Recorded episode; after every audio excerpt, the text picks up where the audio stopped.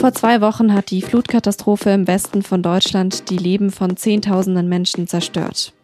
Ihre Häuser und Wohnungen sind eingestürzt oder nicht mehr bewohnbar. Vieles ist weggeschwemmt, kaputt und voller Schlamm. Wie können sie weitermachen und zahlt die Versicherung?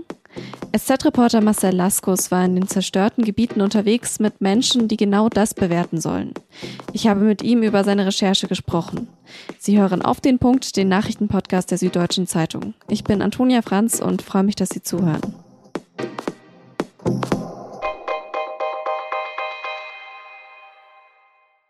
Die Bilder und Videos aus Ahrweiler in Rheinland-Pfalz und Erfstadt in Nordrhein-Westfalen. Sie sind die letzten Tage und Wochen um die Welt gegangen. Eine der heftigsten Unwetterkatastrophen seit Jahren hat im Westen Deutschlands Landstriche verwüstet und Häuser weggespült. Bislang ist von mindestens In Germany, emergency crews are searching for dozens who are unaccounted for, with the Chancellor Angela Merkel describing the floods as a catastrophe. Rivers overflowed their banks, houses collapsed, roads were washed away and a muddy mess left behind. Ici, au moins six maisons situées en bord de rivière se sont effondrées sous la violence des flots. Mindestens 170 Menschen sind in der Flutkatastrophe Mitte Juli gestorben. Ganze Häuser wurden weggeschwemmt, Existenzen zerstört. Schnell war Hilfe vor Ort vom Technischen Hilfswerk von der Bundeswehr. Politikerinnen und Politiker sind zu Besuch gewesen, haben den Betroffenen ihr Mitgefühl ausgedrückt. Und auch viele Freiwillige sind gekommen und haben mit angepackt. Das sagt eine Anwohnerin. Wir sind fassungslos über die Welle der Hilfe, die uns zuteil wird. Ich könnte heulen und immer nur wieder sagen, vielen, vielen Dank. Aber nicht nur das THW und Freiwillige sind in den Gebieten schnell im Einsatz, sondern auch Mitarbeiter und Mitarbeiterinnen von Versicherungen. Sie bewerten dort die entstandenen Schäden. Dabei begleitet hat sie mein Kollege Marcel Laskus. Marcel, du warst vor Ort in den Flutgebieten unterwegs mit Mitarbeitern von Versicherungen. Kannst du mal beschreiben, wie genau bemessen die dann vor Ort den Schaden, der den Menschen entstanden ist? Was hast du da beobachtet? Die Versicherungen ähm, bemühen sich tatsächlich doch schon jetzt sehr früh. Also ich war in ähm, zwei Regionen unterwegs, in Ahrweiler und in Erftstadt. Einmal mit einem Gutachter und einmal mit einem Schadenregulierer. Und ähm, die werden da auch sehr ähm, sehnlich erwartet von den Leuten, dass sie eben sich anschauen, was dort passiert ist. Ähm, manchmal kann man ja gar nicht einschätzen als Laie, was das bedeutet, wenn ein Keller vollgelaufen ist oder gleich auch noch das Erdgeschoss, die erste Etage. Dann ist das Wasser vielleicht weg das Haus steht noch und man denkt, jetzt ist alles gut, jetzt räume ich noch ein bisschen auf. Aber dann kommt beispielsweise der Gutachter, den ich begleitet habe und sieht natürlich mit seinem geschulten Blick als Architekt, ähm, dass das nicht so leicht ist, dass man mindestens einige Monate, vielleicht auch ein Jahr, anderthalb Jahre lang nicht in dieses Haus rein kann. Und ja, ein Schadenregulierer, wie ich ihn auch begleitet habe, der guckt dann direkt, versucht dann ganz konkret zu helfen, Geld anzuweisen für zum Beispiel den zerstörten Hausrat, die Küche, die kaputt ist, das Klavier vielleicht und was es alles sonst noch so gibt. Und der überweist dann tatsächlich ein, zwei Tage später auch schon das Geld. Teilweise sind Sachen ja auch weggeschwemmt worden oder zumindest nicht mehr zu erkennen. Also wie, wie können die Gutachter und Schadenregulierer dann überhaupt noch einschätzen, was das wert ist, was da jetzt noch vor Ort ist? Ja, das ist eine gute Frage, denn eigentlich passt das ja gar nicht zu der Arbeit von Versicherungen, wie man sie kennt. Denn normalerweise passiert irgendwas und dann will die Versicherung natürlich den Beleg davon sehen. Der Herr Kurz, den ich begleitet habe, der schaut dann eher nach Plausibilität. Ihm wird gesagt, wie viel ist diese Küche wert, dieser Hausrat wert. Dann schaut er mit seiner Erfahrung darauf, ob der Wert, der ihm gesagt wird, damit übereinstimmt. Und dann muss man sich irgendwo treffen. Ähm, und das kann sicherlich zu Ungunsten der Versicherten sein, aber auch zu Ungunsten der Versicherung. Und das ist jetzt einfach so ein eine Sache, die dazugehört, dass dort nicht ganz präzise der Schaden ermittelt werden kann. Und was sind es dann so für Summen, die du da jetzt zum Beispiel mitbekommen hast? Es geht da schon mindestens um Zehntausende Euro, wenn nicht um Hunderttausende Euro, weil so eine Einrichtung hat natürlich einen hohen Wert, gerade wenn es dort um Einfamilienhäuser geht. Und wenn das ganze Haus entkernt werden muss, dann kostet das schnell mal 100 oder 200.000 Euro. Und reicht es dann auch für die betroffenen Menschen, sozusagen ihr altes Leben wieder aufzubauen? Es ist sicherlich erstmal ein Trost oder eine Gewissheit, dass da zumindest auf der materiellen Seite Hilfe da ist, weil man darf ja nicht vergessen, nicht jeder hat so eine Versicherung, also eine Versicherung gegen Elementarschäden. Manche haben zwar eine Gebäude, Wohngebäudeversicherung und eine Hausratversicherung, aber haben eben nicht diesen Zusatz mit drin, mit der Elementarversicherung. Und das heißt im schlimmsten Fall und sicher auch sehr häufig, dass man gar kein Geld bekommt. Wie, wie war das denn so zwischenmenschlich dann zwischen den Menschen von der Versicherung und den, den Betroffenen sozusagen? Also wie hast du das so erlebt? Wie haben die so aufeinander reagiert? Wie man es sich vorstellen kann, ist es natürlich so, dass man seinen Versicherungsmann oder seine Versicherungsfrau nicht abgöttisch liebt. Es ist dann erstmal so eine gewisse Reserviertheit da gewesen, weil man zahlt ja dort auch äh, sehr hohe Beträge zum Teil jeden Monat ein an seine Versicherung und oft passiert ja auch jahrelang, jahrzehntelang gar nichts. Und jetzt, wo es so um eine existenzielle Katastrophe ging, die einen ja wirklich von nichts stehen lässt, haben die, haben die Leute schon sehr zögerlich erstmal geschaut, was passiert da jetzt? Wird mir eine Versicherung mir tatsächlich helfen? Oder ziehen die mich vielleicht sogar übers Ohr? Aber die zwei Männer, die ich begleitet habe, es waren wirklich sehr freundlich und kompetent und zugewandt wirkende Herren. Ähm, da hat sich dann auch schnell so eine gewisse Wärme ähm, auch eingestellt, weil sie doch auch sehr empathisch waren.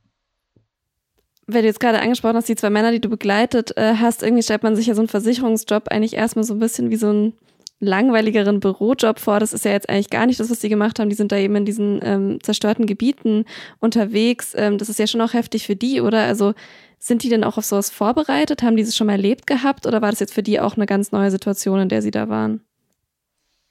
Sebastian Kurz, das ist der Schadenregulierer von der Generali-Versicherung, den ich begleitet habe, der ist tatsächlich fast schon so eine Art Spezialist für solche Fälle. Also der war schon in verschiedenen Katastrophengebieten, wo es solche Versicherungsschäden gab, zum Beispiel 2013 in Dresden, als es dort auch eine Flut gab. Und ja, der ist dann immer abrufbereit, fährt dann gegebenenfalls durch die halbe Republik und kümmert sich um diese Schäden, weil die bewältigt man natürlich im Alltag vor Ort nicht, wo dann vielleicht in zwei Versicherungsvertreter sitzen und ihren normalen Alltag bewältigen, aber wenn dann plötzlich Hunderte oder Tausende Haushalte betroffen sind, dann braucht es natürlich auch mehr Personal von der Versicherung. Aber kalt gelassen hat es ihnen auf keinen Fall. Also das war schon auch, es hat auch ihn mitgenommen, weil sowas äh, sieht er trotzdem nicht jeden Tag, dass Leute vor dem Nichts stehen. Du hast jetzt vorher auch schon angesprochen, man braucht eben so eine bestimmte Elementarversicherung, äh, damit jetzt überhaupt äh, in so einem Fall die Versicherung äh, greift. Was ist denn dann mit den Menschen, die jetzt keine so eine Elementarversicherung haben? Also es gibt Zahlen dazu, die sagen, dass nicht mal die Hälfte der Deutschen so eine Elementarschadenversicherung hat. In Rheinland-Pfalz, das ja auch sehr stark betroffen war jetzt von der Flut, sind es sogar noch mal weniger. Da sollen es nur 37 Prozent sein. Und ja, für diese Menschen wird es jetzt sicherlich eine sehr, sehr schwere Zeit werden. Denn wenn die Versicherung sich nicht besonders und überraschend kulant zeigen sollte, wovon nicht auszugehen ist, weil die Menschen haben ja nicht dafür einen Vertrag abgeschlossen, dann ähm, sind diese Menschen angewiesen sicherlich auf zum Beispiel Soforthilfen, die auch Bund und Länder jetzt ja ähm, zahlen möchten oder auch Spenden, die Unternehmen sammeln. Aber das wird sicherlich sehr eine sehr anstrengende Zeit werden, weil auf solche Wohltätigkeiten möchte man sich ja ungern verlassen, aber vielleicht sind das die Gelder, die diese Menschen jetzt retten. Du hast ja auch mit den Betroffenen selbst äh, gesprochen. Was genau haben die dir denn erzählt, was sie mit den Summen von den Versicherungen anfangen wollen, wenn sie denn eine bekommen haben? Also wollen die ihre Häuser damit wieder aufbauen oder sind da auch ein paar dabei gewesen, die sagen, okay, sie nehmen das Geld und ziehen dann eher aus dem Gebiet weg? Mein Eindruck war, dass der erste Reflex bei den Menschen dort ist, wir bleiben auf jeden Fall hier. Denn das ist ein eher ländlicher Raum. Die Leute haben sich dort ja mit ein Leben lang diesen, diesen Traum darauf hingearbeitet, dort wohnen zu können im eigenen Haus, in der eigenen Wohnung. Und jetzt soll das auf einmal weggewischt sein. Das akzeptieren die Menschen jetzt erstmal nicht, ist mein Eindruck. Aber ich glaube, das wird sich auch noch ändern, wenn dieser erste Schock, der sicherlich noch ein paar Tage dauern wird, ähm, sich vielleicht gelegt hat. Denn dann schaut man vielleicht auch wieder rational auf die Dinge und überlegt, will ich wirklich in so einem Risikogebiet leben, wo solche Katastrophen nicht nur alle 100 Jahre passieren, sondern vielleicht auch häufiger. Das sind ja alles Sachen, die muss man jetzt erstmal einschätzen. Da müssen auch die Versicherungen sicherlich neue Berechnungen anstellen. Und deshalb werden diese Menschen sicherlich einige überlegen, ob sie dort zurückkehren wollen. Und die Nachbarschaft wird dort anders aussehen in ein, zwei Jahren, als sie jetzt aussieht. Vielen Dank für deine Eindrücke von vor Ort und danke für das Gespräch, Marcel.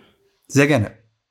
Wenn Sie jetzt die ganze Recherche von Marcel Laskus lesen möchten, dann können Sie das im Buch 2 in der SZ am Wochenende tun und natürlich auch digital auf sz.de.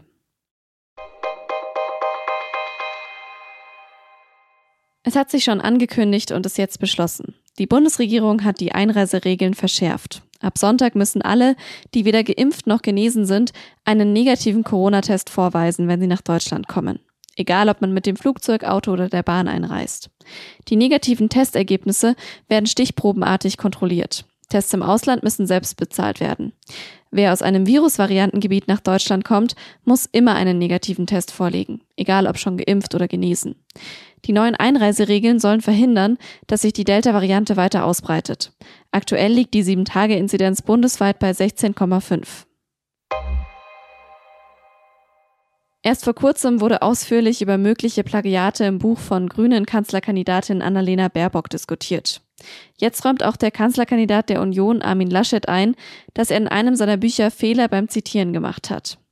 Es geht dabei um sein Buch Die Aufsteigerrepublik Zuwanderung als Chance, das 2009 herausgekommen ist. Laschet arbeitet darin mit Material von anderen Urhebern und hat mindestens einen davon nicht als Quelle erwähnt. Dafür entschuldigt er sich jetzt. Laschet will das Buch nochmal prüfen lassen, um zu klären, ob darin noch mehr Fehler sind.